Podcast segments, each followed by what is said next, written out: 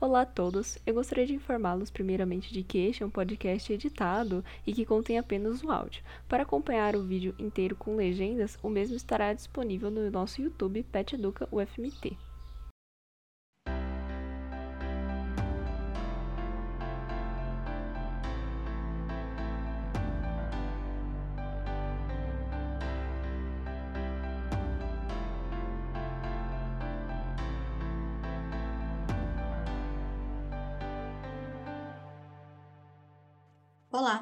Sejam bem-vindos ao décimo PetCast Educação UFMT.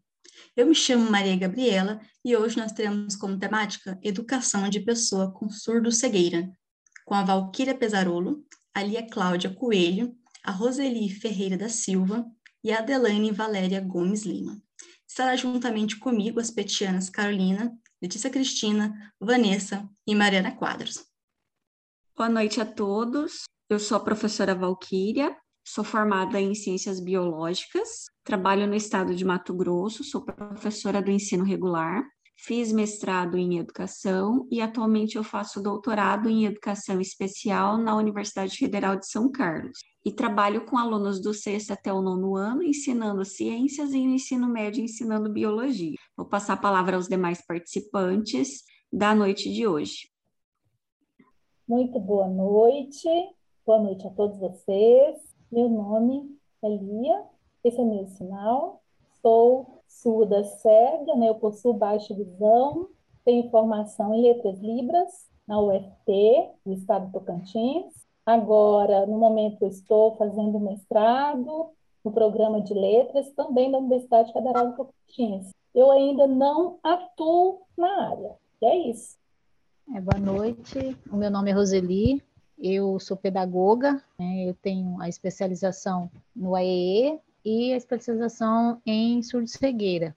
É, eu, desde que eu tive a minha menina, eu foquei bastante nessa questão da surdo-cegueira, então eu fiz, busquei bastante é, formação mais nessa área, então eu fiz a, o, o AEE, fiz a surdo, desculpa, gente, a, a, o guia intérprete, procurei também o Brasil para eu estar fazendo a um instrutor mediador, e assim, sempre focando nessa questão da, da subcegueira mesmo. É claro que eu fiquei bastante tempo fora, né, é, afastada, então a, a, minha experiência na área foi mais na vivência e com os alunos surdos e a formação de surdo-cegueira quando eu trabalhava no estado, são da SEDUC aqui em Cuiabá. Meu nome é Adelaine, esse é o meu sinal, eu sou pedagoga, eu trabalho no curso de Letras Libras na UFT, no campus de Porto Nacional, que é o sinal do nosso campus, cidade de Porto Nacional, e eu ministro as disciplinas pedagógicas do curso, tá? e também estou fazendo mestrado no programa de letras da mesma instituição, tá? no campus de Porto Nacional, UFT. E é isso. Em nome do Grupo PET Educação, eu agradeço a presença de todos vocês para estarem aqui conosco, é, debatendo, conversando sobre esse tema muito importante, principalmente para a educação. Para darmos início, é, eu faço uma pergunta para a Valquíria sobre o tema surdo-cegueira. Valquíria, o que é surdo-cegueira? Como ela se caracteriza? É, quais são os principais tipos e causas? Para a gente falar de surdo-cegueira, eu vou trazer aqui a definição, que é da Deaf Blind International, que é a DBI, essa definição ela é utilizada por muitos pesquisadores na área de surdo-cegueira, no qual ele caracteriza a surdo-cegueira como uma deficiência com características próprias, né, que implica na existência de uma deficiência auditiva e uma deficiência visual concomitantemente. Essa deficiência auditiva e visual, ela pode ser total ou ela pode ser parcial. Então, a gente tem assim, para caracterização da surdo-cegueira, a gente considera quatro tipos. O primeiro tipo, quando é surdo cego total, ele não escuta e ele não enxerga nada. Aí o segundo tipo, quando a pessoa ela é surda e ela possui baixa visão. O terceiro tipo, quando ela não enxerga nada, ela é cega, mas ela tem um resíduo auditivo, então ela escuta um pouquinho.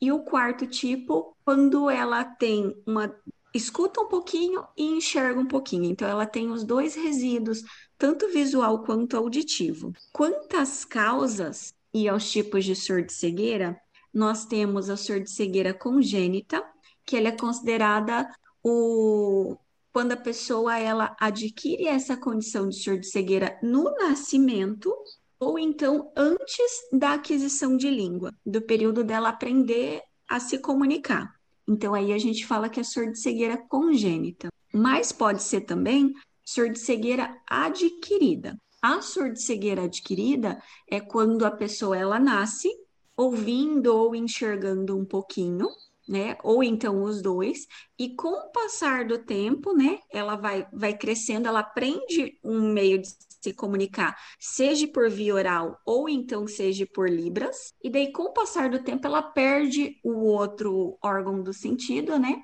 E daí ela fica surdo-cega. Então aí a gente fala que é uma surdo-cegueira adquirida, porque foi adquirida depois da aquisição de da língua. É, com relação à surdo-cegueira congênita, a gente tem muitas causas, né? A principal causa de surdo-cegueira congênita é a síndrome da rubéola materna, né? Que é quando a mulher, quando gestante, ela pega a rubéola, desenvolve a rubéola durante a gestação e uma das consequências que pode vir a ter o filho é nascer com surdo-cegueira. Uma outra causa da surdo-cegueira congênita é toxoplasmose, incompatibilidade sanguínea, é, drogas teratogênicas. E as drogas teratogênicas é muito, é bastante preocupante, porque quando a gente fala em droga, a gente já pensa em algo ilícito. Mas as drogas teratogênicas são medicamentos que a gente utiliza para uma dor de cabeça, para um resfriado, né? E daí, às vezes, a gente está ali com algum sintoma de alguma doença, a gente fala, ah, eu vou tomar tal remédio. Se a mulher tiver gestante, esse simples remédio que você toma para uma dor de cabeça, para um resfriado, ele pode causar alguma coisa né, para o filho que está sendo gestado. Então, é bastante complexo essa situação. Uma outra causa da surdo-cegueira congênita é a prematuridade né? A falta de oxigenação cerebral, que a gente fala de anóxia, e também o Zika vírus. E a gente tem também causas genéticas. Dentro das causas genéticas, eu vou citar aqui duas principais síndromes, que é a síndrome de Charge e a síndrome de Usher. A síndrome de Charge, cada inicial da sigla Charge C-H-A-R-G-I-E. Cada inicial, ela tem relata um comprometimento. Só um minutinho, interrompendo aí, Valquíria. É, soletra para mim novamente. C, C, H, A, R, G, I, E. Isso. Aí, ó, o C, ele significa coloboma do olho. Então, a deficiência no globo ocular, ali na retina, na pupila. Coloboma, desculpa. Coloboma do olho, coloboma ocular. Isso. O H, ele vem de uma sigla, né, do heart em inglês, que é coração. Então, são problemas cardíacos que essa pessoa tem. Aí a gente tem a letrinha A, é a atresia das coanas nasais. Então, é, um, é uma falha na comunicação é, nasal com a faringe. Então, ele tem uma falha desse canal do nariz lá com a nasofaringe, né? A letrinha R, ela significa retardo no desenvolvimento ou então no crescimento. A sigla, a, a letrinha E, ela significa uma normalidade, anormalidade na genitália e também pode significar, ou então, essa normalidade na via urinária. E, para finalizar, a letrinha E do charge, ela significa, vem da, do, do nome em inglês ear, que é da orelha, né? São anormalidades na orelha ou então surdez. Então, cada letrinha do nome dessa síndrome, charge, ela tem significa um comprometimento em alguma parte do corpo. E a síndrome de Usher, que é outra síndrome genética que também pode causar, né, a surdo-cegueira, difícil uma pessoa que nasce com síndrome de Usher, que já tem os dois comprometimentos, tanto auditivo quanto visual. Normalmente a pessoa ela nasce vendo e ouvindo, e com o passar dos anos, ela vai perdendo tá gradualmente tá esses dois sentidos. A gente pode ir assistindo aqui. E, e daí, às vezes, a gente tem a pessoa que nasce com síndrome de Usher, que ela nasce surda, e a partir do momento da adolescência, ela vai perdendo gradativamente a visão, né? Ou então ela pode nascer com os dois sentidos preservados e com o passar do tempo ir perdendo os dois também, tanto a visão quanto a audição. Então essas são as duas síndromes genéticas também podem causar surdo-cegueira. Né? E quanto à surdo-cegueira adquirida, que é aquela que a pessoa ela nasce, né, com os sentidos preservados e depois com o passar do tempo ela perde esses dois canais sensoriais, que é a audição e a visão. A gente tem como causa né, da surdo-cegueira adquirida meningite, sarampo, otite, que é uma infecção de ouvido, né? Sífilis, é, algum acidente, ou então tumorações, algum tumor, né, próximo a esses órgãos do sentido, e daí a pessoa vai acabar perdendo esses dois sentidos, a audição e a visão, sendo uma pessoa com surdo-cegueira, no caso, adquirida. Eu acho que eu respondi o que é a surdo-cegueira, como ela se caracteriza e os tipos e as causas. Respondeu sim, Valquíria. É sempre bom a gente já começar essa introdução, né, sabendo o que é a surdo-cegueira, suas características, tipos e causas. Então, dando prosseguimento é, ao nosso podcast, Adelane, se você quiser é, descansar um pouco a, a interpretação, a Helenice chegou, ela pode estar interpretando para a Lia a próxima pergunta. Tá, vou fazer a próxima pergunta, então. Valquíria, como se deu o processo de educação desses estudantes no Mato Grosso? É. A surdo-cegueira no estado de Mato Grosso, eu vou começar falando, então, do processo de como iniciou a educação especial aqui no estado de Mato Grosso. É, a gente tem relatos, né, através de narrativas, de entrevistas com pessoas, de dissertações que já foram produzidas sobre o tema. Uma das dissertações que trata sobre o início desse atendimento de educação especial dentro aqui no estado de Mato Grosso é a dissertação da Cássia Lemos de 2016 e ela relata que o início da educação especial no estado de Mato Grosso começou na escola José Magno, né? A escola José Magno, ela foi fundada em 1938 e duas décadas depois da fundação dela, ou seja, em 1958, iniciou o atendimento de estudantes surdos. Nas narrativas com essas pessoas que participaram desde o início dessa desse atendimento da educação especial aqui no estado, é comum a gente ouvir o nome de uma professora que chama Arlete Maria Miguelete. Essa professora, ela entre os anos de 1958 e 1960, ela foi fazer alguns cursos no INES, no Rio de Janeiro, que é o Instituto Nacional de Educação de Surdos. E daí, quando ela retornou aqui para Cuiabá, ela começou a atender os estudantes surdos na casa dela. O número de estudantes ele foi aumentando, né? Ela começou em 1960 o atendimento na própria residência dela.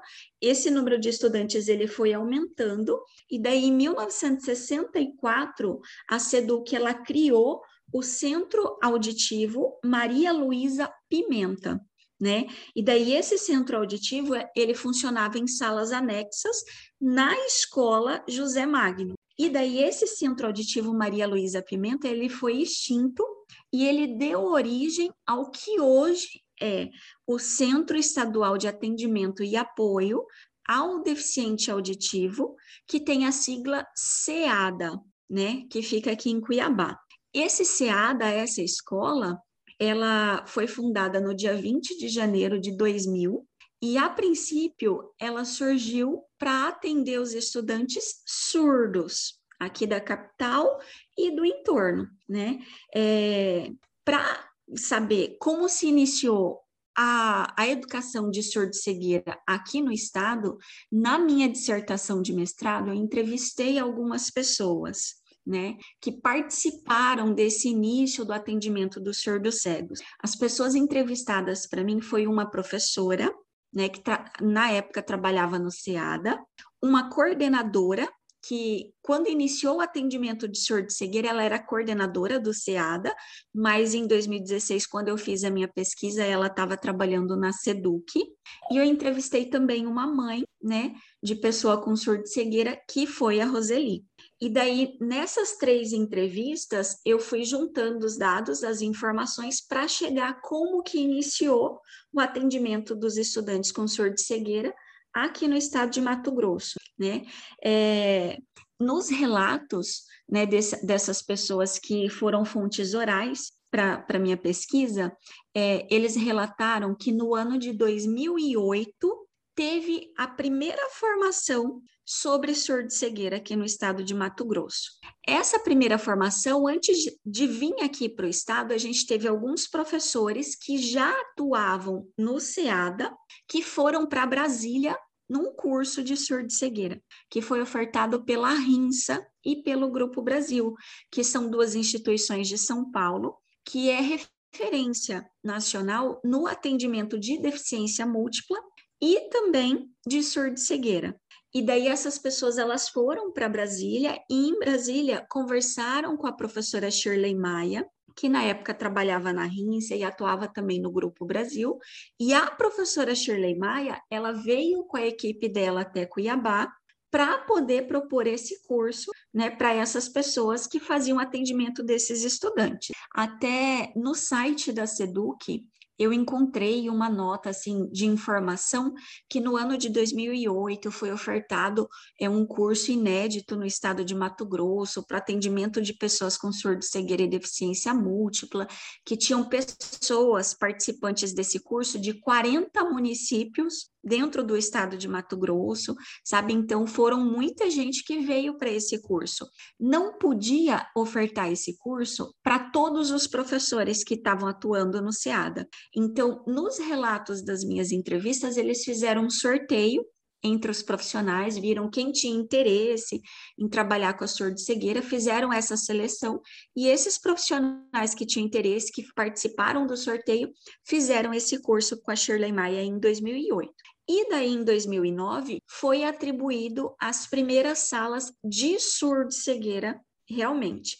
Só que eles tinham muita, muita dificuldade ainda, porque antes dessa data, esses estudantes, eles já estavam no SEADA. Tinha alguns estudantes surdos cegos que já estavam matriculados no SEADA, só que eles não sabiam é, não tinham diagnóstico, então não sabiam ao certo se era realmente surdo-cegueira, né? Não tinha uma equipe formada para dizer essa pessoa tem surdo-cegueira, ou então não tem, tem alguma outra deficiência.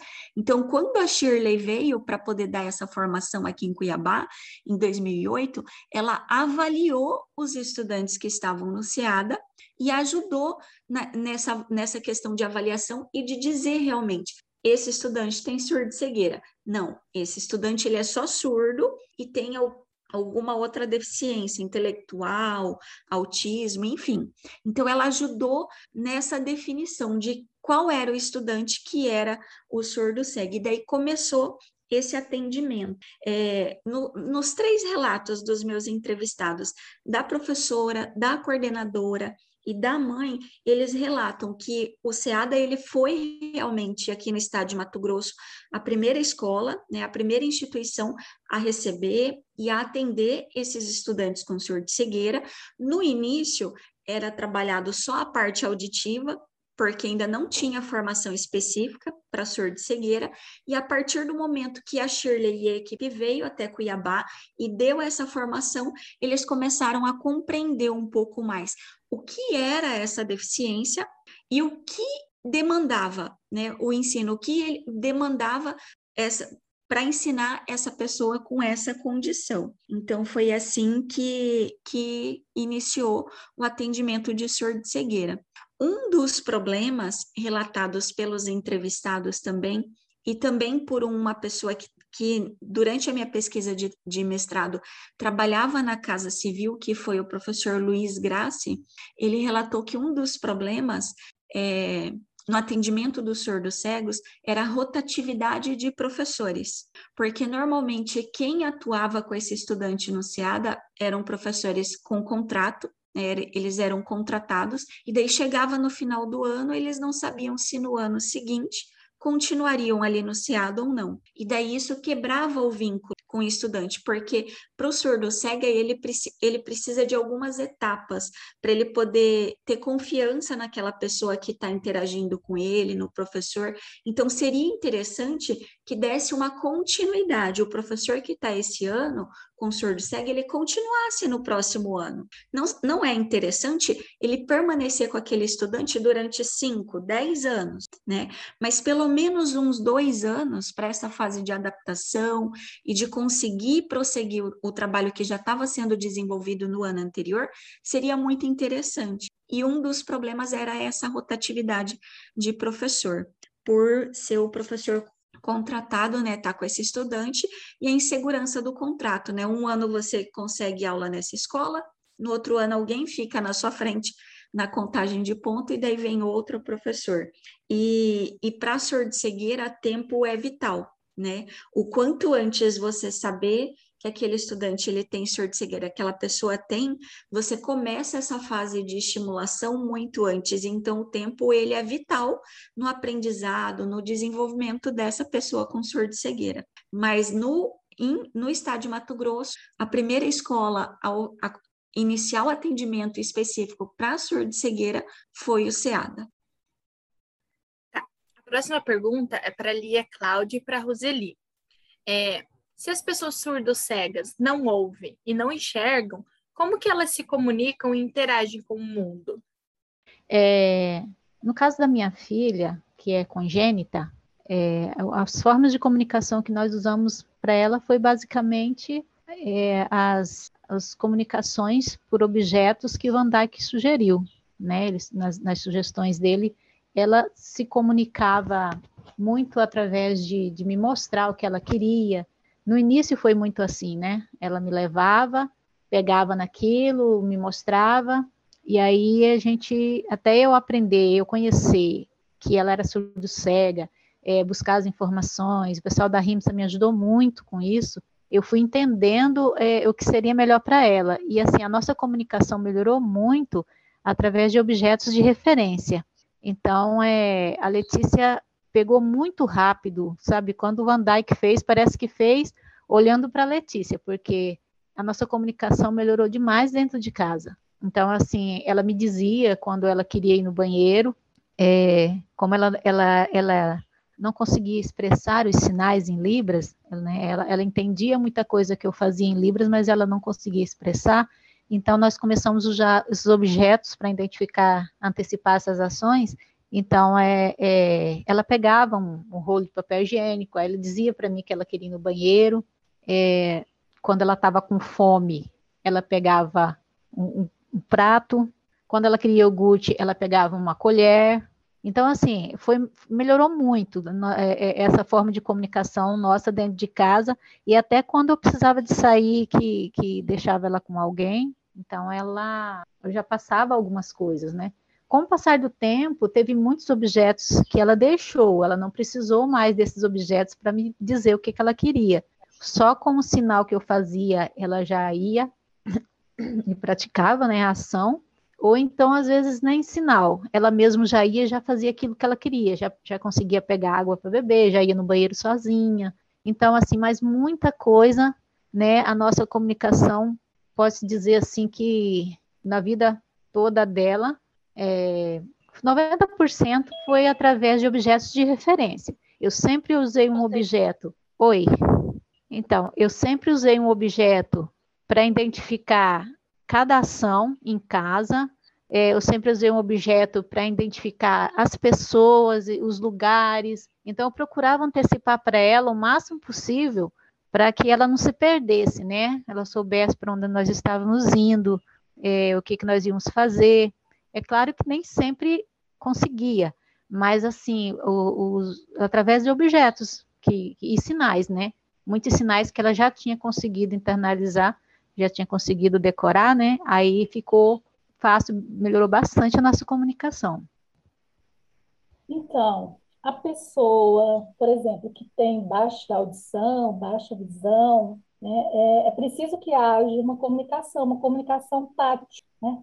Ela adquire esse conhecimento por meio tátil. Por exemplo, né, a pessoa já nasceu surda, cega, é preciso essa aquisição, uma aquisição anterior, né, uma aquisição da linguagem, uma aquisição linguística mesmo, né? não é uma coisa assim, sabe, obrigada, né? Não é obrigada. A pessoa vai sentindo, ela vai apalpando, por exemplo, um copo, ela vai sentindo o formato do copo, é, ela vai adquirindo essa sensação, né? Em relação a todos os objetos, é um contato, é um processo, isso é, é, é um processo de aquisição mesmo, é algo natural, né? A família, ela vai ensinando aos poucos, né? Essa forma tátil, né? E aí, com o tempo, o surdo ele vai integrando isso, absorvendo isso, né? Então, por exemplo, sinais, que vai depender muito dos tipos, né? Dependendo se nascer com uma perda menor, né? Mas sabendo ouvir, ou não, pode ser que seja uma perda profunda, né? E aí, nesse caso, né? Se for uma perda profunda, obviamente que, vão ter outras pessoas profissionais também que vão ajudá-lo nesse desenvolvimento, né? A escola, por exemplo, a escola especial, é fundamental nesse processo, né? Dar os sinais, por exemplo, sinais TAT, né? Então, desde muito pequeno, né? Você apresentando esses sinais, né? Para o indivíduo, por exemplo, leite, sinal de leite, né? Tá palpando, por exemplo, aqui o braço, que é o sinal de leite. O surdo, né? Se ele vê, é normal. Agora, por exemplo, e se ele não vê? É preciso que a pessoa que vá praticar, né, no caso, demonstre o, o, objeto, mas tentando buscar demonstrar essa ação do leite. Por que, que o leite, o sinal de leite tem essa, essa ação? É importante que a pessoa, né, que o surdo, por exemplo, o surdo cego fique atrás né, da pessoa e assim ele vai aprendendo. É possível, é perfeitamente possível o seu desenvolvimento, né? ele vai com o tempo adquirindo isso, né? Não é preciso esperar em casa, né? Ele precisa se abrir para o mundo, né? E quando ele adquire isso, ele se abre para o mundo, se torna uma pessoa muito mais feliz, muito mais estimulada. Isso é perfeitamente possível, perfeitamente possível. E é possível também o uso de sinais, de mímica, são os sinais naturais, né? Gestos naturais, quer dizer, mímicas, toda forma, né? é, as pistas né, que são utilizadas né, para dar mais, maior segurança, maior garantia para que o surdo cego ele não tropece, não caia. Então, é muito importante que o ambiente ele sinalize, ele oriente, né, ele dê essa condição para que o surdo cego ele tenha essa autonomia. E é isso. Eu gostaria de saber se a Lia poderia nos contar quais foram os desafios e aprendizados durante os seus anos de escolarização no estado de Tocantins. Sim, então relacionado à educação, né? Então, eu vou contar um pouquinho do meu percurso escolar para vocês. Dentro da escola, né? Eu surda, né? Eu vi, enxergava um pouquinho, então isso era até o terceiro ano, né? Eu só surda, né? Não tinha problema sério na visão. Então, sentava, uma sala com todos os alunos, né? observava, via a lousa normal, né?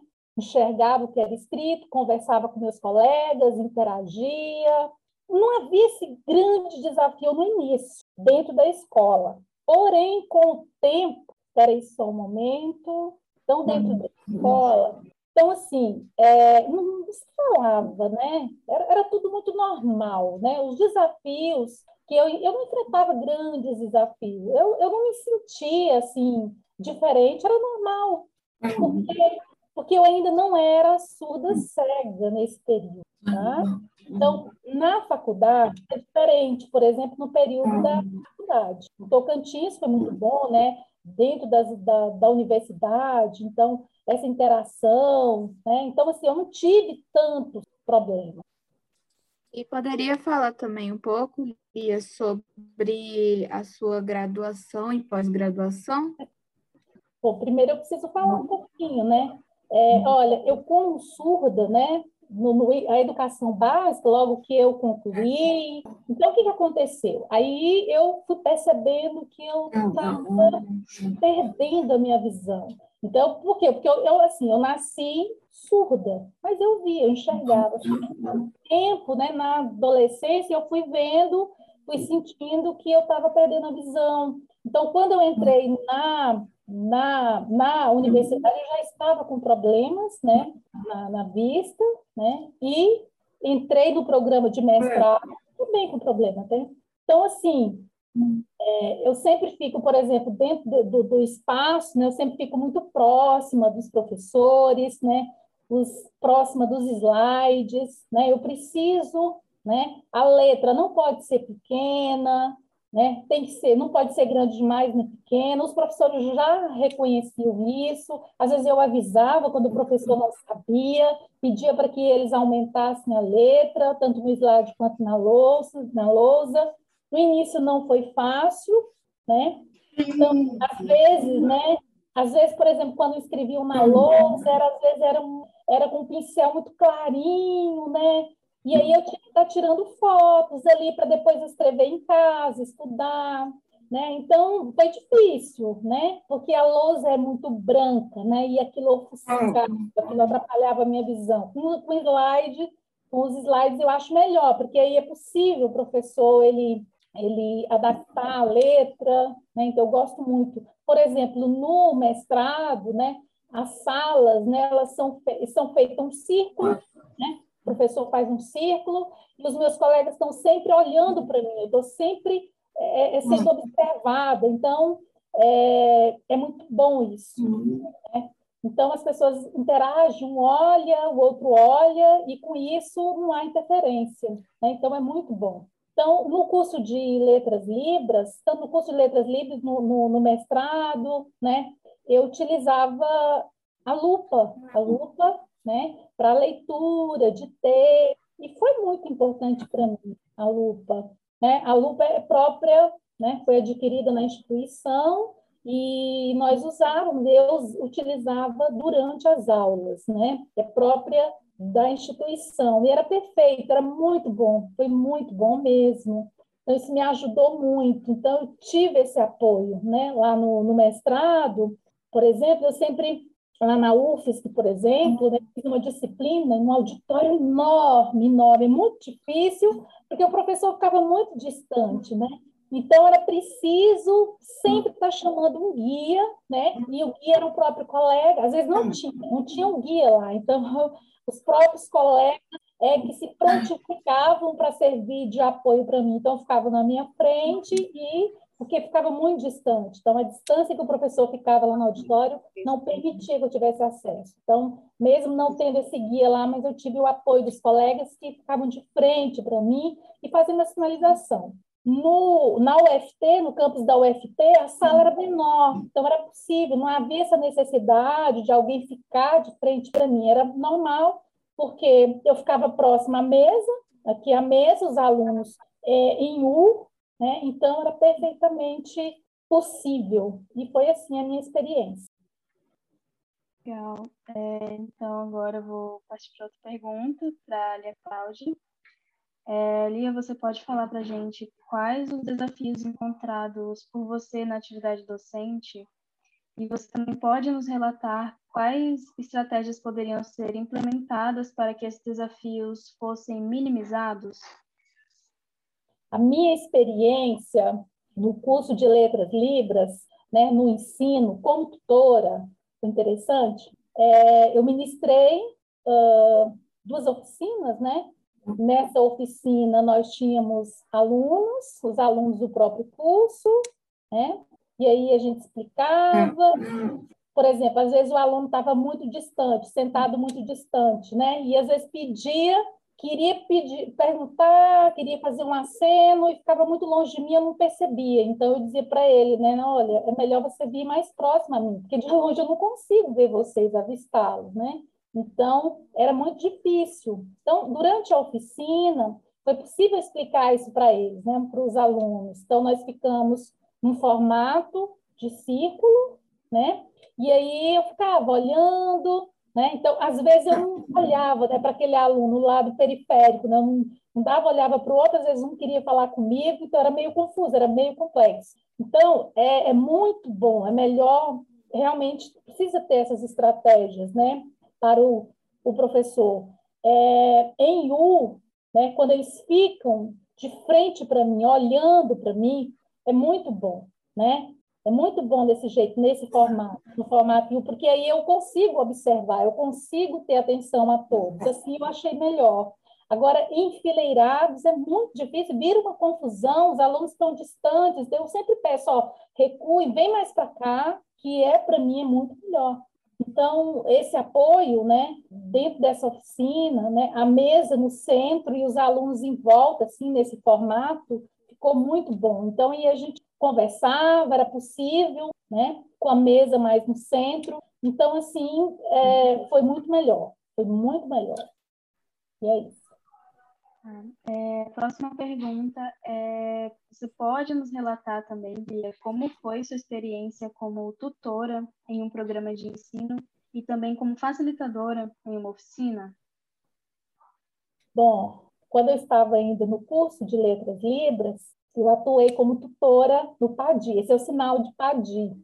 Então, eu ofereci apoio para os alunos, meus ingressantes. Uh, esse programa, o que, que é o PADI? Qual o objetivo desse PADI? É oferecer apoio para alunos surdos que tinham muita dificuldade na leitura, no português. Então, o meu papel era apresentar, né? Apresentar o português, fazia adaptações, é, conceituava, significava os textos, tudo em libras, né? Para que o surdo tivesse mais clareza em relação aos textos. Né? Então, era esse o apoio que eu fazia. Ficávamos, geralmente, eu ficava de frente né, com o aluno, as, como a minha, a, eu tenho dificuldade né, na, na, na percepção visual, então mostrava para o aluno de perto, para ele, tentava fazer as adaptações, significar o texto, né? Então ficava o ambiente sempre muito claro, né? Na sala, é, eu fazia uso sempre da lupa, né? Eu deixava ela, mantinha ela guardadinha lá, mas sempre quando possível, né? ela me servia de apoio. Uh, nas oficinas também, como facilitadora, né? Eu explicava, né? As atividades, elaborava atividades para que os alunos resolvessem, para que eles respondessem, né? Em seguida, eles me entregavam. Alguns alunos escreviam muito pequenininho, letrinhas pequenas, aí eu precisava fazer o para poder fazer as correções, né? Hum. E, e às vezes os, os, alunos, né, faziam uma letra, escreviam em português, e às vezes uma letra muito difícil para identificação, né? E aí era um grande desafio para mim, né? Um grande desafio. Uh, na oficina que eu ministrei no curso de letras libras, né? Então, por exemplo, eu expliquei a respeito do, dessa temática, né? Estudo cegueira, quais os cursos, né? Para que eles ficassem, é, tivessem essa informação, essa compreensão, né? Então, nós fizemos também um, a sala né, em círculo, né? Uma mesa no centro. Então, fizemos é, nessa oficina, né? Utilizei o, o notebook, e aí eu mostrava para eles, né, mostrava o, que estava sendo o tema, né, que estava sendo proposto, né, e aí explicando, né, de uma forma processual, né, falando, falei muito sobre a, a Libras Tátil, a experiência deles, nós vivenciamos isso, né, essa experiência de como que seria, né, a Libras Tátil para o surdo cego também, é, ministrei o tema sobre escrita. Vocês já ouviram falar na escrita de sinais tátil? Também eu ministrei, né? entreguei alguns materiais, mostrei para eles alguns materiais concretos, né, práticos, atividades práticas, fizemos algumas dinâmicas, né, para que eles identificassem, né, colocamos uma venda nos olhos deles. Olha aqui, olha, esse aqui é um, um exemplo da atividade que eu propus lá. Esse aqui é o A, é a letra A né? Só que uhum. ela ela tem toda uma textura, né? Porque isso aqui é, o, é em EVA, né? E é um material e é colado, né? Com uma textura, né? Com a, aí tem as configurações, Né? E aí, nessa oficina, ah, eu expliquei sobre isso. Eu queria que eles sentissem essa sensação, né? que ficasse claro para eles né? como, que, como que seria essa, essa prática né? de ensino. Esse aqui é a letra D. E aí mostrei né? como que era a configuração em D, pedi para que eles né? sentissem e, e olhassem também nessa, nessa atividade prática. Né? para ficar claro como, como que é que funciona, como que seria isso dentro de no, no trabalhando com um surdo cego. E é isso. Certo, Lia, obrigado.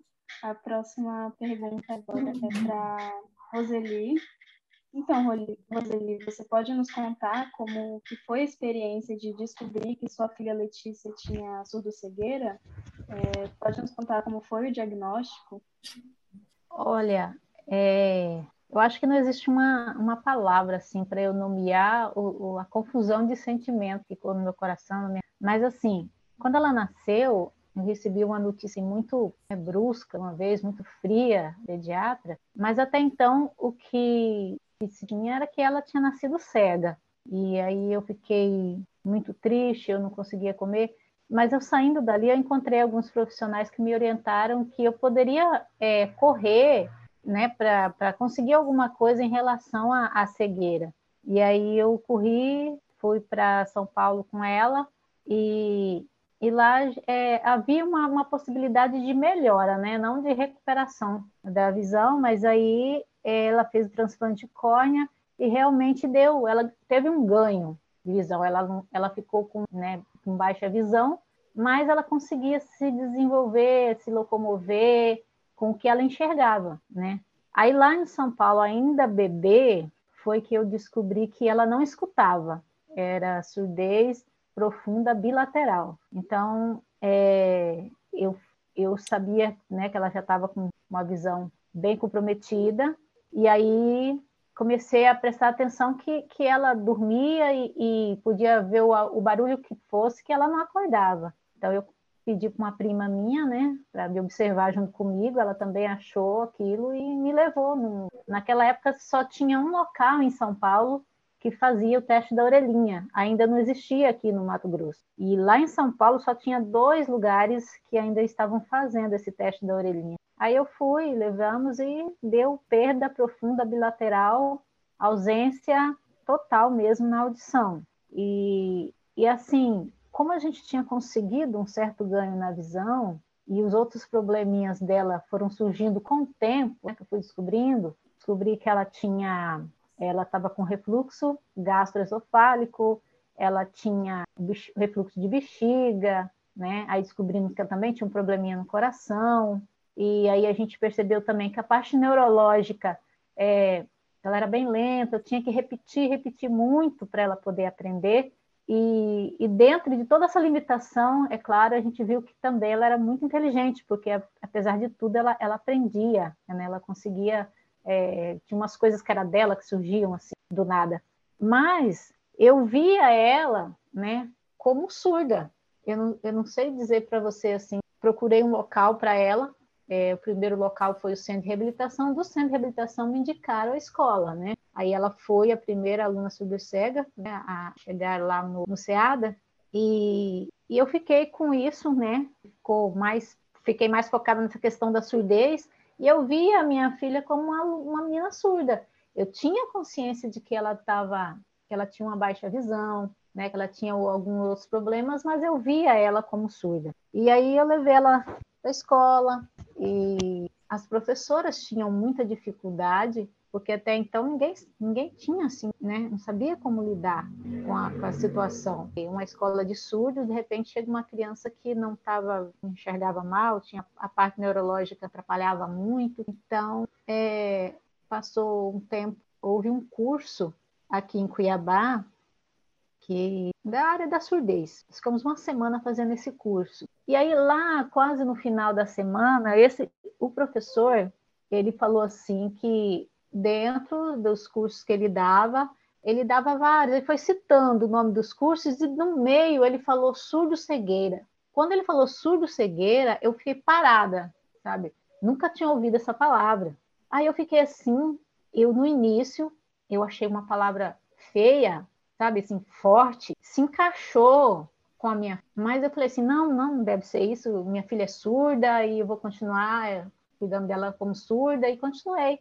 Né? O primeiro impacto assim de ouvir essa palavra ficou assim como uma rejeição da minha parte, né? E, e aí, com o passar do tempo, né, houve essa formação que deram para os professores do SEADA, e aí que eu conheci a professora Shirley Maia, se eu não me engano, 2000 e 2008, não me lembro bem, eu conheci a professora Shirley Maia, e ela tinha ido no SEADA para poder avaliar, porque até agora já eram três alunos surdos cegos lá. E aí é, fiquei um tempo para aceitar, e eu fui então procurar aprender, saber alguma coisa disso. Então eu comecei a fazer o curso de pedagogia. Quando eu estava em andamento ainda na, na faculdade, eu fui convidado a trabalhar no Caciês para atuar como nessa área da surdo-cegueira. Aí sim que abriu a minha nesse universo aí da surdo-cegueira, entender realmente o que, que era isso. Em 2008, eu participei de um encontro de pais em Ji-Paraná, e aí eu puxei, né, chamei as outras duas mães e elas foram comigo, mais a professora dos, dos alunos lá em Ji-Paraná, e fizemos esse a primeiro encontro que nós participamos de pais e professores de surdos cegos, foi esse, e, e foi muito bom, foi uma coisa assim que cresceu, sabe, assim, nessa coisa da, da minha maturidade em relação a surdo cegueira, começou daí e foi muito bom para mim comecei a olhar minha filha com outros olhos, e aí foi quando eu comecei a, a buscar mesmo. Participei de vários seminários, é, de vários encontros, cursos, fui buscando conhecimento para eu saber lidar com a minha filha, porque eu não sabia, eu via a dificuldade que os professores tinham, porque até então eu, eu ficava de um lado para o outro. Na, quando eu era pequena não existia Caciês, né? É, eu ia levava ela no centro de reabilitação, trabalhava, um, ela ia para a escola, era parte da surdez. Aí eu ia lá no CAP, trabalhava a parte visual. Só que eram coisas isoladas, que em todos os lugares eu via a mesma dificuldade, porque a, a, a... pega-se uma criança no CAP, eles pegavam ela para trabalhar essa parte visual, mas ela não ouvia, né? E era diferente dos alunos que eles tinham lá. Então, todos os lugares que eu passava, eu vi essa grande dificuldade, por isso que eu fui, eu fui buscar. Mas é assim, levei, eu levei mesmo um tempo para acertar, aceitar que ela era surdo cega, porque eu cheguei assim, a me convencer que ela era só surda, né? Mas é atrasou muito. Ela já esteve muito atrasada por conta de que demorou-se, né? É, quando ela nasceu não existia, não tinha. Então lá para os 10 anos de idade foi que começou, né? É, é, eu a entender a questão da surdez. Então, eu acho que a partir daí foi, melhorou por conta dessa relação que comecei a ter com professores de conversar, mas é foi um baque, realmente foi um baque grande. Isso mais procurei enfrentar depois, então, para ajudar a minha filha. Teve até um, uma semana, eu passei uma semana inteira, eu conversei, Maia, eu falei para ela, eu quero ver como é que a minha filha, se a minha filha realmente tem condições de desenvolver. Como é que essa questão da cegueira? Eu vou conseguir realmente fazer alguma coisa com ela que vai dar certo? Então a Shirley Maia me autorizou ficar uma, com ela na RIMS, acompanhando junto com os professores. E aquilo foi, foi maravilhoso. Tinha outra pergunta? É, próxima pergunta para Roseli. Como foi o processo de escolarização da sua filha em Mato Grosso? E para você, como mãe, como é o apoio e o suporte na educação para pessoas com surdo-cegueira em Mato Grosso? Então, é, como eu já estava dizendo antes, os professores eles tinham assim uma grande dificuldade, né? é, porque quando a Letícia começou a ir na escola, ela começou a ir por sessão. Ela não chegou a ficar um período inteiro. Ela ia, ficava 40 minutos Aí eu ficava lá de fora esperando e voltava com ela para casa. Aí, com o passar do tempo, foram aumentando, né? É, até ela ficar a manhã toda. Mas existia essa, essa dificuldade. A partir do momento que se foi oferecida as formações, o pessoal lá da RIMSA veio trazendo essas, essas formações, aí sim é, houve uma certa troca né, de informação do que a gente conseguia em casa com o professor na escola. Isso ajudou demais a, a, a Letícia, mas era muito difícil. Era muito difícil, até porque ela a parte neurológica, né? que atrapalhava muito e deixava tudo mais devagar, mais lento o aprendizado dela. É, e aí a minha filha ficou. A escola dela foi sempre o SEADA, né? Toda a vida ela estudou no SEADA. E uma coisa que, que às vezes eu brigava muito, eu passei muito como uma mãe chata, porque eu cobrava muito. A partir do momento em que não, ninguém sabia, a gente ia, né? Mas a partir, depois que, que houve essas formações, aí nós passamos a cobrar da escola, porque a, a, agora já existia informações. Não se sabia tudo, mas já tinha um, um ponto de partida, né, para lidar com isso. Então a gente, nós começamos a cobrar dos professores, começar a cobrar da escola. E uma das coisas que, que a gente via que prejudicava demais eles, um, uma na parte familiar era a gente corria demais, né? Levava para um atendimento da parte visual, aí depois levava num atendimento da parte auditiva, levava nas, nas terapias no centro de reabilitação, ficava aquela correria, aquela correria. Quando chegava o final do ano, eles, eles a, gente, a gente olhava assim para trás e parecia que eles não tinham desenvolvido nada. E aquela final do ano, de, de período de férias, que a gente saía, ficava em casa, ou saía ia para um sítio, tranquilo aquele período ali, nós começamos a perceber que eles desenvolviam bem mais do que o ano todo que se estava trabalhando, trabalhando. E então nós percebemos que ah, eles ficavam muito cansados e nas férias, como eles estavam mais tranquilos, é, percebiam um desenvolvimento maior. Então não é porque estava em casa, mas porque a correria né, era menos, a correria do dia a dia dava mais tempo para eles. E é isso que a gente começou a prestar atenção, né? Não era a quantidade, mas a qualidade. E aí a gente procurou levar isso para a escola. E quanto ali a, na escola, nós percebemos que a maior dificuldade era exatamente essa questão que o, o seu Luiz Carlos Graça colocou. Eles tinham essa necessidade de criar um vínculo. Dependendo do aluno, levava-se, a minha filha mesma, ela leva, levava um ano não para aceitar, mas para criar um vínculo com o professor. Ela aceitava com o passar do tempo aquele professor, mas o vínculo de confiança que ia fazer com que ela se desenvolvesse melhor era a partir do segundo ano.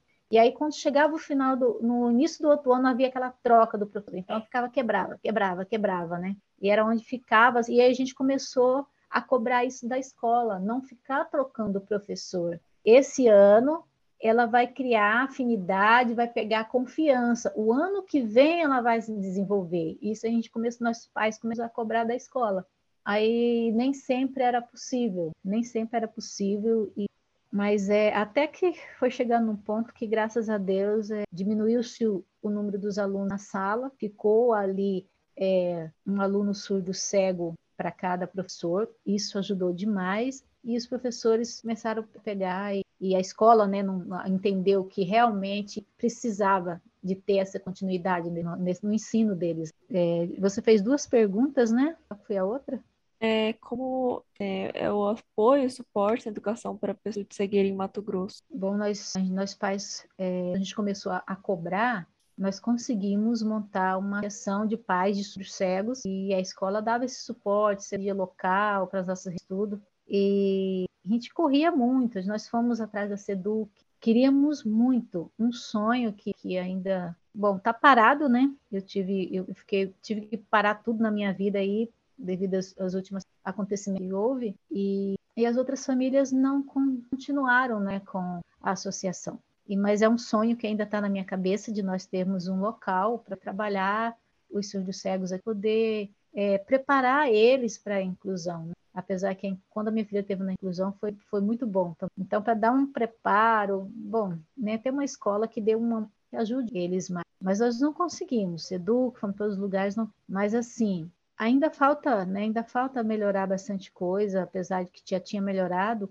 Hoje, os últimos relatos que dos poucos, né, que os pais que eu conversar, eles tiraram os filhos da escola. É, parece que Se tem, eu não sei mais, se ainda tem alunos de cego, se tem tão poucos no SEADA. Então, eu fiquei muito triste, porque as últimas informações pra, que vieram até não foram boas. Né? A, a do crucial parece que deu uma regredida em relação ao cegueira. Então, desde aquela época, nós viemos lutando e agora, começando a voltar, vamos ver o que, que, nós vamos seguir. Mas, realmente, a, a sugueira, é, eu queria ter um avanço maior, não teve. A gente tem mais uma pergunta para você, Roseli, que é sobre a forma que a sua filha se comunicava. A gente gostaria de saber como que era, tanto nos âmbitos escolares quanto familiares. Então, é, é, eu achava assim incrível, incrível, porque toda a limitação que ela, ela, ela copiava demais, sabe? É, é, cada movimento, a ação que eu tinha dentro de casa, às vezes eu pegava a Letícia fazendo, repetindo o que eu tinha feito. Foi assim que eu ensinei ela muita coisa dentro de casa, através da cópia. Ela copiava demais as coisas que eu fazia. Então, assim, o, o, o resíduo que ela tinha visual ajudava demais. Né? Então, é, é, eu ensinei ela a usar o banheiro, fazendo na frente dela, né? Todo, todo o processo, é, o banho, sempre tomava banho junto com ela. E e ela, ela assim, gostava demais do pai, gostava demais das irmãs, da sobrinha, e existia um cuidado dela com todo mundo. Então, ela conhecia tudo, conhecia a roupa de quem que era, a roupa de, dela como é que era, e, e aí é, eu tinha esse, eu tomava esse cuidado da, da, de usar esses objetos. Ela sabia que esse objeto era da irmã dela, então eu usava, pegava sempre um objeto que a irmã dela usava bastante para ela identificar. Pegava um arquinho do cabelo, da minha filha, quando dava a hora de ir buscar a minha, minha caçula na escola, eu pegava o arquinho, mostrava para ela, fazia o sinal da escola, que ia buscar a irmã. Aí sempre naquele mesmo horário, sem buscar na escola. É, é, a hora que chegava naquele horário, ela já começava ela mesma ir lá e pegar o arquinho que já estava dizendo que era o horário de buscar a irmã dela. Então, com o tempo, ela mesma já antecipava para mim, sabe? Era incrível. É, uma outra ação também que foi assim, os remedinhos que ela tomava sempre era na mesma hora. Com o passar do tempo, aconteceu a mesma coisa. Chegava naquele horário, ela ia lá e pegava o remédio e trazia para a gente pegar a água para ela poder tomar. Então, é a, toda a antecipação, tudo era antecipado, tudo. Se eu ia no médico, eu pegava o objeto que referenciava o médico, mostrava para ela, para ela saber onde estava indo. Então, ela sabia que eu ia naquele médico, aquele, aquela referência, aquele objetozinho era aquele médico, ou o neuro, ou, ou o pediatra, ela, ela já sabia que a gente estava indo naquele médico. Às vezes se recusava porque não queria ir naquele, porque ia mexer nela, entendeu? Mas era assim, muito, foi muito, era muito, era legal, né, a maneira de dizer, porque o resultado foi, foi surpreendente. Então, é, é com o passar do tempo, houve muitos desses objetos que eu consegui substituir pelo sinal.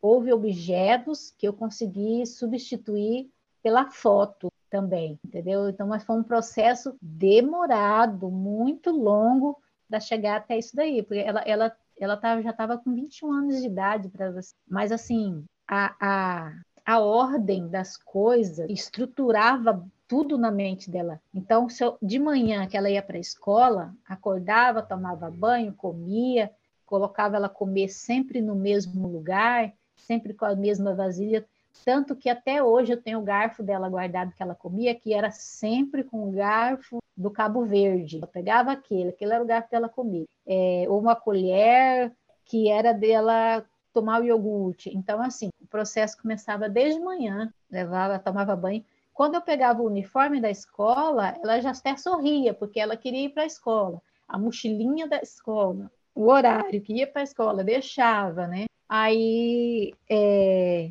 chegava na escola, teve um dia que eu cheguei, foi tinha acontecido isso, início do ano tinham trocado, era uma nova professora e ela não estava aceitando a professora. Eu cheguei, ela estava deitada no sofá. Eu falei, ué, o que está acontecendo? Né? Aí a professora veio conversar comigo, falou, olha, ela não está me aceitando, ela só quer ir na sala da prova do ano passado. Aí eu falei, bom, vamos fazer o seguinte, se a escola autorizar, eu fico com você aqui uma semana para criar esse vínculo dela com você, para eu te apresentar para ela, para facilitar isso daí. Ela falou, ah, tá bom. Aí o coordenador autorizou e eu fiquei com ela. sabe? Ela, na hora que eu entrava na sala com ela, ela grudava em mim e ela não deixava nem a professora encostar em mim. Se a professora encostasse em mim, ela batia na, na mão da professora, afastava, não deixava, e abraçava em mim, não soltava. E aí eu fiz o processo bem calmo, fui apresentando aos pouquinhos, pegava na professora, passava a mão de leve na professora, e, e aí ia pegando.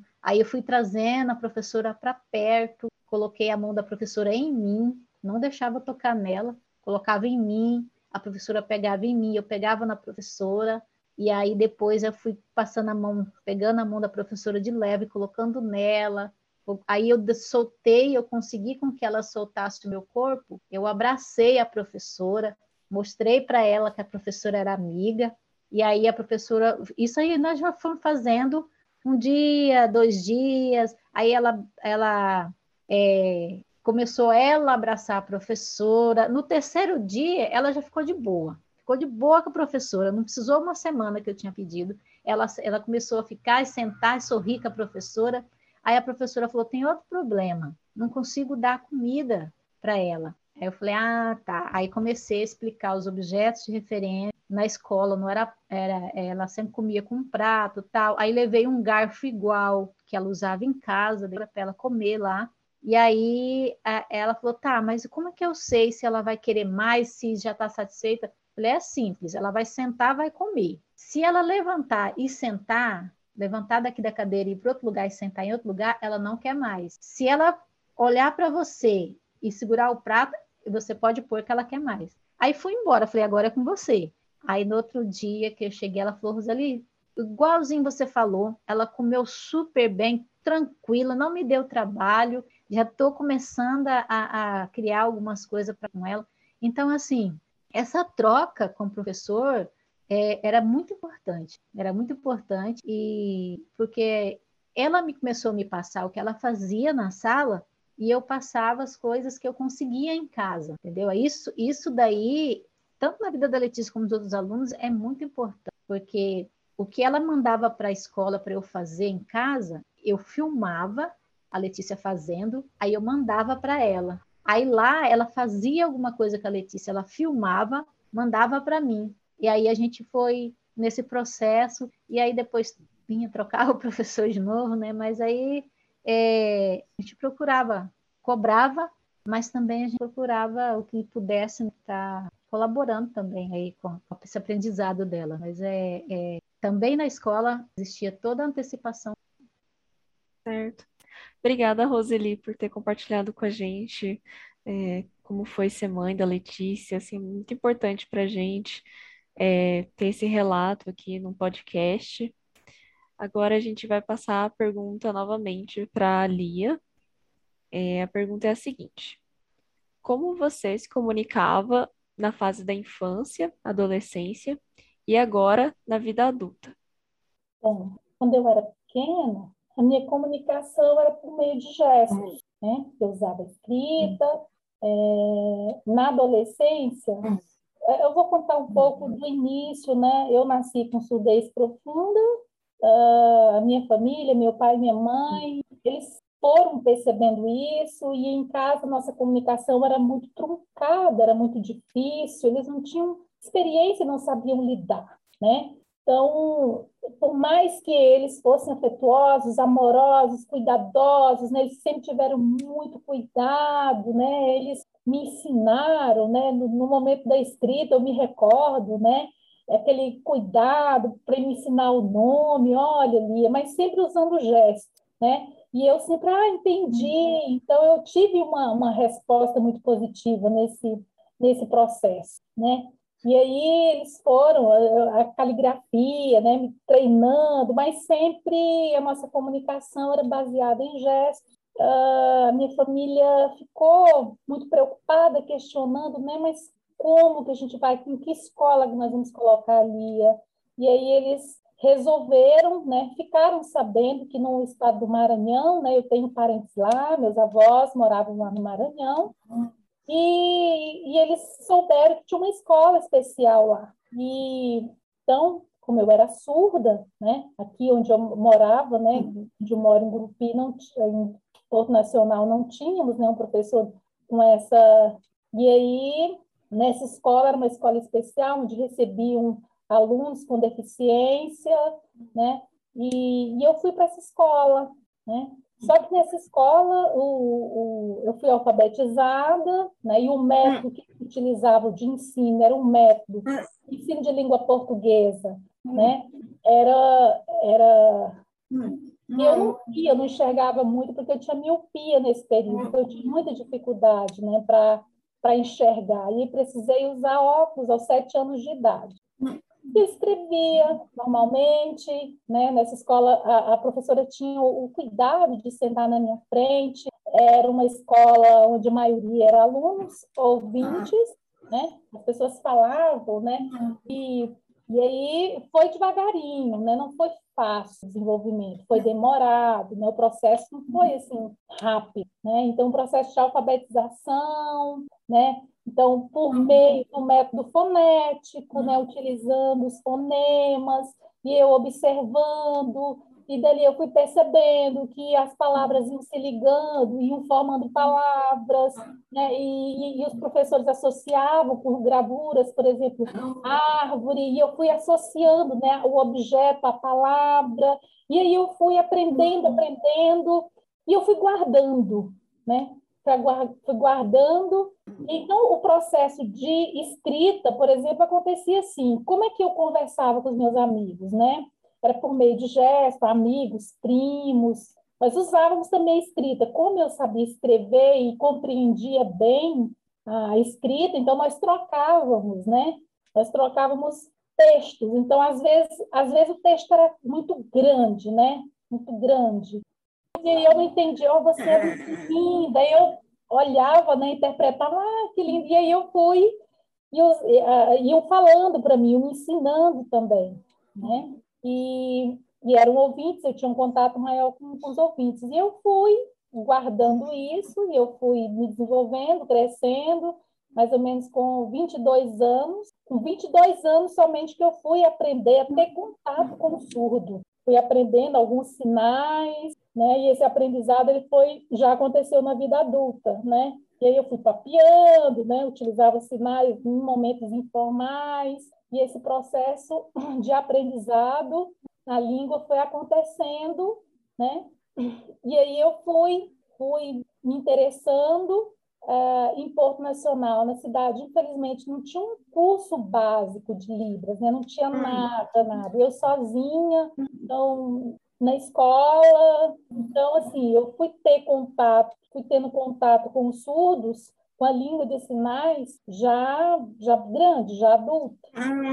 Né? Então, eu tinha mais contato com ouvintes e mais com esse contato no ensino superior também. Aí no ensino superior, na universidade, né, que aí é um ambiente acessível, e aí a língua de sinais estava presente, eu me recordo que quando eu estava no ensino médio, na escola, que eu me formei, que eu concluí, e a minha visão já muito ruim, eu tropeçava bastante, né? E a família foi percebendo isso. O que está acontecendo com a Lia, né? E aí me levaram no médico e lá foram fazer uma, uma investigação maior, né? Fiz uns exames em palmas, e aí o médico foram vários meses, vários meses, né, fazendo exames, até identificar que eu estava vendo muito ruim, né, estava com a visão, perdendo a visão, e em Goiânia, um médico especializado mesmo, né, conhecimento profundo na área de síndrome de Usher, e chegando lá em Goiânia, então foi feito novos exames e aí foi detectado, né, foi identificado e aí foi, foi muito difícil, né? É, e aí disseram que eu estava perdendo a visão, né? E com o tempo, né? Que isso já acontecia desde sempre, mas que era uma doença progressiva e genética, hereditária, né? Essa causa, porque meus pais são, são primos e são casados, né? Então, são primos primeiros, né? Então, por conta de, dessa questão hereditária, o médico disse que talvez eu tivesse, em razão disso, eu, eu tivesse adquirido problema. Então, então, às vezes, as pessoas, preciso, né, me avisar, né, sobre as coisas, sinais. Então, eu tinha muita dificuldade, né, porque não, não enxergava direito, né. Então, assim, eu sou do primeiro né, e aí a visão vai diminuindo, vai diminuindo, né, mas eu fui aprendendo, fui aprendendo. Então, eu participo de congressos, já participei de congressos em Goiânia, né? Então, tenho muito contato com os cegos, né? Então, tenho aprendido bastante, participado de oficinas, interagido muito com a comunidade, nesses momentos, participado, tendo também muito apoio dos, dos guias, testes guias, e aí eu vou obtendo as informações, né? Lá em Brasília, eu participei de um congresso, num auditório, foi muito interessante, né? Mas assim, um auditório muito longe, né? E as palestras, é, como era, ficava muito longe, mas logo percebi que naquele ambiente era um ambiente bem acessível, né? Eu tive todo o apoio, um apoio de guia, intérpretes, né? E isso foi fundamental para que eu pudesse participar, né? Daquela, daquele evento, eu como uma surda cega representante do estado do Tocantins, né? Então eu aceito, não é fácil, né? É, mas eu tenho aprendido, tenho evoluído sempre, né? Com, então, quando eu tinha, quando eu era criança, né? Fui, fui aprendendo, fui desenvolvendo, né? Aprendendo a língua portuguesa. Então, eu tenho a língua portuguesa, eu tenho a língua tátil, sim, e no mestrado agora eu estou pesquisando bastante junto com a minha sobrinha que me ajuda, né? Bastante. Então, às vezes, eu tenho uma certa dificuldade, a gente utiliza, né? Então, às vezes, à noite, né? Oh, chama para comer e tal. Então, já estou ensinando para minha família, né? Alguns sinais, né?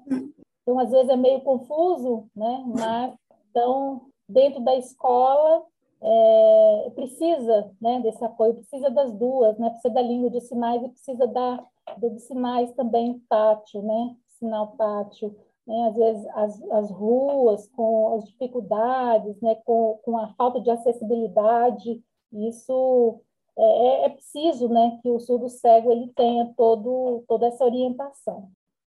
Né? Certo. Obrigada.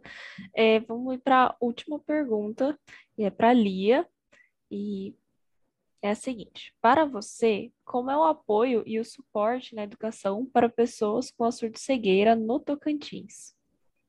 Bom, no Tocantins só tem, na verdade, só é. somos dois, né? Tem eu, né? Que eu conheço só são dois surdos cegos, né? Então só são duas pessoas. É, é muito importante, né? Esse apoio ele tem, a gente assim, pela experiência, né? Que a gente tem tido, é, na escola, infelizmente, assim, né? Os professores ainda não conhecem porque não tem esse uhum. contato ainda, né? É, no passado, né? É, esse surdo cego, por exemplo, né? Ele já está idoso agora, mas ele ele conta assim, tinha muita dificuldades, né? Tinha muito muito entrave, muito, muitas barreiras, né? E que é muito importante no futuro essas informações elas precisam chegar, né? O surdo, é, os professores precisam saber, né? Precisam aprender a se desenvolver para dar esse apoio. É preciso, é fundamental, né? Que, que na disciplina, que haja disciplina sobre a surdo-cegueira, que precisa precisa ser incluída né, na universidade, né, nas práticas do futuro profissional, para que ele aprenda, para que ele se desenvolva, para que ele venha atender né, e dar acessibilidade é, para o surdo cego. Isso é muito bom. É fundamental as informações respeito vocês, né, por exemplo, aqui nesse espaço, né, no estado do Mato Grosso, né? essas informações, né? Vocês que estão se desenvolvendo, vocês que estão ainda na faculdade, né? Absorvendo, se abrindo, né? Para novas temáticas, isso é muito importante. Essas informações, né? Congressos, oficinas, é preciso que se crie mais, é fundamental, né? É fundamental, isso é muito bom, né? Universidade de Mato Grosso lá, eu conheço é, a Universidade Tocantins já tem né, já uma busca né, em pesquisa nessa área, os alunos já têm interesse, né? então uh, o, que a gente percebe que nos eventos já temos alunos que já atuam como guias, né? Então, é, eu sei que no, no futuro isso vai aumentar, né, essas informações, né? mas é preciso mesmo. Eu tenho muita vontade né, de que se crie uma disciplina né, sobre cegueira no curso de Letras Libras né, no futuro, para estimular ainda mais, para estar tá estimulando o surdo cego né, a, a se desenvolver mais, né, para garantir realmente, né, garantir é, e, e, com certeza trazer felicidade né, para o surdo cego. É isso. Certo. Eu gostaria de agradecer todo mundo que participou do podcast de hoje, a Lia, a Valkyria, a Adeline e a Roseli, e as intérpretes que estiveram aqui com a gente. Esse foi o podcast de hoje. Muito obrigada a quem ouviu até aqui. E não se esqueçam de nos seguir nas redes sociais, arroba Até a próxima!